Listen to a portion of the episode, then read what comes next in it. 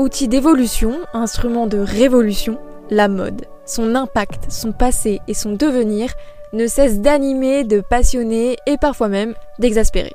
Des actualités aux tendances du secteur, en passant par les grands enjeux sociétaux auxquels la mode fait face, on parlera de tout ça ici, ensemble.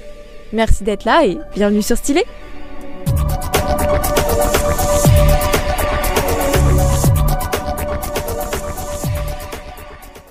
Bonjour et bienvenue dans ce nouvel épisode des actualités mode de la semaine. On dirait pas comme ça, mais ces derniers jours, il s'est passé énormément de choses dans le secteur de la mode, alors sans plus tarder, voici le sommaire du jour.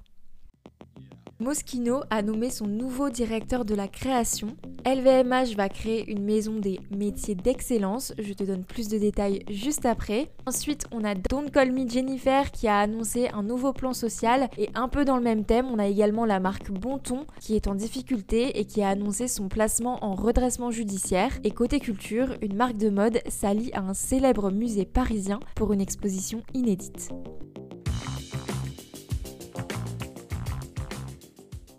Dès l'annonce de ce début de semaine, Moschino a nommé son nouveau directeur de la création. Pour rappel, Jeremy Scott, qui était vraiment le couturier historique et marquant de la maison, il est parti il y a maintenant 7 mois, au printemps dernier. Donc ça commençait à faire un moment et on savait toujours pas qui allait prendre sa place. Jusqu'à ce lundi 16 octobre, la marque a annoncé que David Rennes allait reprendre le flambeau laissé par Jeremy Scott. Mais alors, euh, c'est qui David Rennes? C'est un créatif diplômé de l'école de mode Polymoda de Florence qui a rejoint Gucci en 2004. Il va passer 20 ans chez Gucci, donc ça fait un bon moment quand même. Et il était responsable là-bas des collections de prêt-à-porter féminines. Et maintenant, chez Moschino, il sera en charge de la conception et du développement des collections féminines, mais aussi masculines, ainsi que des accessoires. Son premier jour chez Moschino, ce sera le 1er novembre prochain, pour une collection qui devrait être présentée pendant la Fashion Week 2000 ans en février 2024.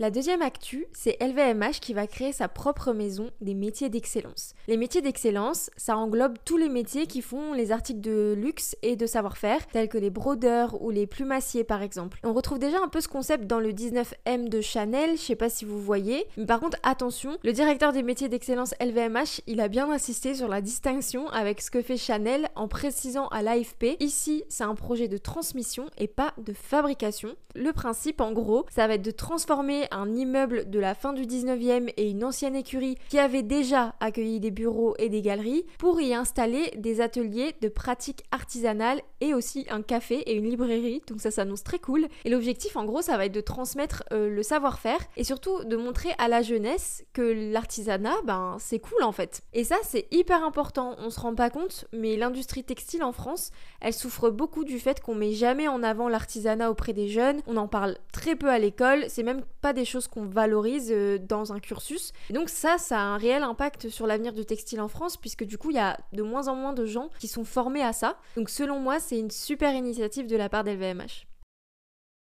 La troisième nouvelle, c'est une mauvaise nouvelle. Don't Call Me Jennifer annonce un plan social qui touche 75 postes. Je sais pas si vous vous souvenez, mais il n'y a rien de très étonnant en vrai, puisque la marque, avait été placée en redressement judiciaire en juin 2023. Donc forcément, c'est un peu la continuité malheureuse des choses. Donc ce plan social est envisagé. Il va concerner 60 postes au siège de l'entreprise qui est situé à Saint-Ouen, puis 15 postes en logistique. Et tous ces emplois-là, ils devraient être supprimés à la fin de l'année 2023. Pour le moment, par contre, il se passe rien au niveau du réseau des boutiques, puisque euh, des négociations seraient en cours au sujet des loyers d'après la direction. Mais c'est tout, ça s'arrête là pour les boutiques pour le moment.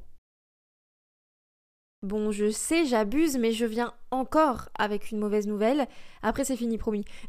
la marque pour enfants Bonton est placée en redressement judiciaire. Ouais, c'est un peu tendu pour le textile français en ce moment, on va pas se mentir. Je vous explique. Bonton, qui a un positionnement haut de gamme, je le rappelle, a été placé en redressement judiciaire le 5 octobre dernier. Ça, ça fait suite à une activité notamment fragilisée par la pandémie, comme beaucoup de marques de mode, hein, c'est loin d'être la seule. Mais euh, ça, c'est aussi loin d'être anodin, parce que Bonton, c'est 8 boutiques en France, une à Londres et 300 Donc fatalement, beaucoup d'emplois qui méritent d'être sauvés. Alors encore pour rappel, un redressement judiciaire, certes, c'est jamais bon signe, hein, mais ça ne signifie toujours pas la fin d'une entreprise, mais bien le commencement d'une stratégie agressive pour la faire perdurer. Donc là, ce qui va se passer, c'est que Bonton va être en période d'observation pendant 6 mois, l'occasion de présenter son plan de redressement ou de trouver des repreneurs.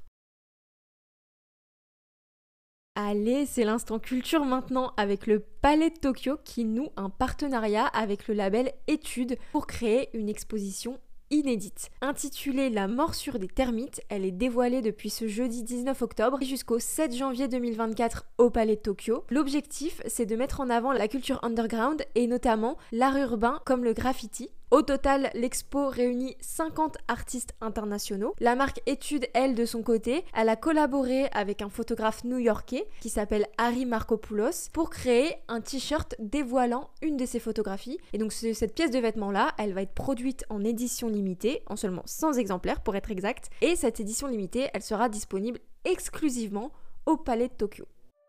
Et voilà, votre petite dose d'actualité mode de cette semaine est maintenant terminée. J'espère que vous avez le moral malgré les récents événements. Et je vous remercie une nouvelle fois d'être là et d'écouter le podcast. N'hésitez pas à donner votre avis si vous en avez envie. Et en attendant, je vous dis à bientôt sur Stylé.